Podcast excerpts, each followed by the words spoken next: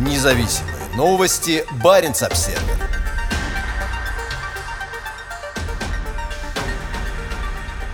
Глава казахстанской компании рассказал Путину об огромном медном проекте в российской Арктике, который будет работать на атомной энергии.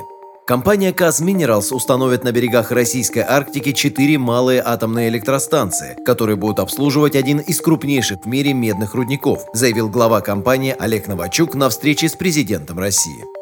Освоение Баимского месторождения скоро преобразит значительные площади уязвимых арктических земель на далекой Чукотке. В рамках проекта, который должен войти в строй в 2027 году, будет добываться и перерабатываться 70 миллионов тонн руды в год. Будут построены две обогатительные фабрики мощностью 35 миллионов тонн в год каждая, которые будут производить 400 тысяч тонн меди в год, рассказал Владимиру Путину на встрече в Кремле на этой неделе председатель Совета директоров КАЗ Minerals Олег Новачук. По словам словам Новачука, компания вложит в проект 8,5 миллиардов долларов. Также значительные федеральные средства на создание инфраструктуры выделит государство. Освоение Баимского месторождения – это не только рудники и две обогатительные фабрики, но и несколько сот километров новых дорог и линий электропередач, а также новый морской порт на берегу Чукотского моря. Все это будет получать энергию от четырех малых атомных электростанций, которые построит российская госкорпорация «Росатом». По словам Новачука, станции мощностью до 115 мегаватт разместят на четырех баржах. Три АЭС будут вырабатывать электричество, а четвертая – стоять в резерве. Судя по встрече, президент Путин сам активно содействовал такому соглашению. В своем выступлении Новачук поблагодарил Путина за личную поддержку строительства АЭС. Благодаря этим станциям гарантируется стабильная цена на электроэнергию на протяжении 40 лет, подчеркнул он. Малые АЭС будут не первыми в своем роде. Плавучая станция «Академик Ломоносов» уже снабжает энергией город Певек. Аналогичная станция планируется на золотом месторождении Кючус.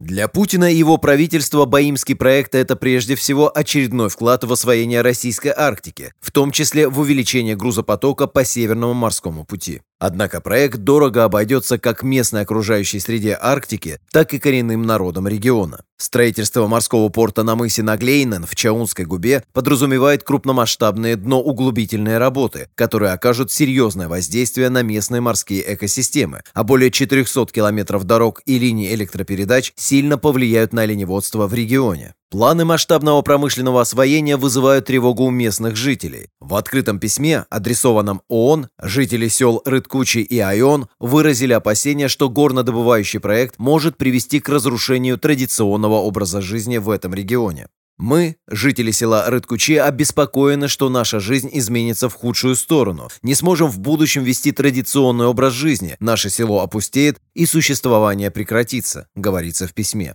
В Рыткучи и Айоне живет около 600 чукчей. В основном они живут за счет оленеводства и рыболовства. Дорога, которая соединит планируемый порт и рудники, разрежет тундру пополам, отделив села друг от друга. А сам морской порт будет построен прямо на мысе Наглейна, который называют сердцем Чукотки, куда уже много столетий важенки приходят рожать оленят. Порт будет находиться в середине Чаунской губы, где ловят рыбу жители всех прибрежных сел, где гнездятся птицы. Как повлиять на рыбную ловлю круглогодичное судоходство, никто не представляет. Все переживают, что будут дно-углубительные работы. Сваи бить будут, рыба уйдет. Все пойдет по нашим землям и воде. Может быть нанесен непоправимый ущерб экологии заявил новой газете чукотский предприниматель и активист Игорь Ранап. Каз Minerals – британская компания, в основном занимающаяся добычей меди в Казахстане. В 2018 году она приобрела 75% акций Баимского проекта у консорциума, принадлежащего трем физическим лицам, в том числе Роману Абрамовичу.